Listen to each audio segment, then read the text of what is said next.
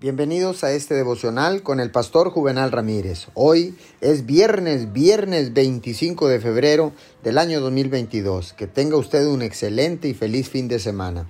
La palabra dice en Juan 14, 27, La paz les dejo, mi paz les doy. Yo no se la doy a ustedes como la da el mundo. No se angustien ni se acobarden. Mientras más tiempo pase con Dios, más paz obtendrá en su vida.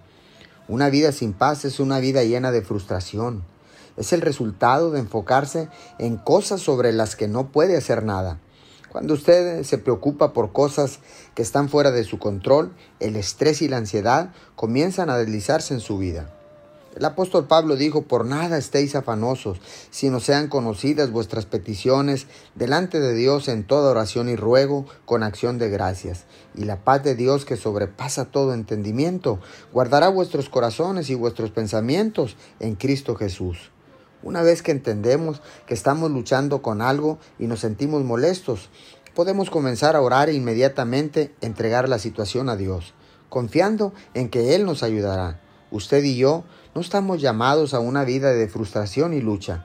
Jesús vino para que pudiéramos tener justicia, paz y gozo. Señor, gracias, porque ahora sé que la paz no depende de las circunstancias que me rodean. Con tu ayuda puedo tener paz en medio de cualquier tormenta. La paz me permite disfrutar la vida incluso cuando la vida es imperfecta. Te doy gracias en el nombre de Jesús. Amén y amén.